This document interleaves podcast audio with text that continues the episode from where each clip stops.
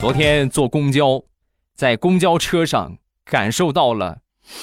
来自这个世界上满满的恶意。我坐下之后啊，前面有一个六岁左右的一个小姑娘啊，自己在那孤零零的站着。我就是问她啊，我就过去问她，我说：“呃，小妹妹，你一个人吗？然后你过来坐我这里吧。”我刚说完之后啊，这小姑娘突然大声的喊道：“妈妈！”有个猥琐男在跟你闺女搭讪，他一喊完之后，旁边一个打电话的女同志转过头来，就一脸歉意的就跟我说：“哎，那个什么不好不好意思不好意思，孩子还小不懂事儿，他不知道长得丑和猥琐是两个意思，您别见怪啊。”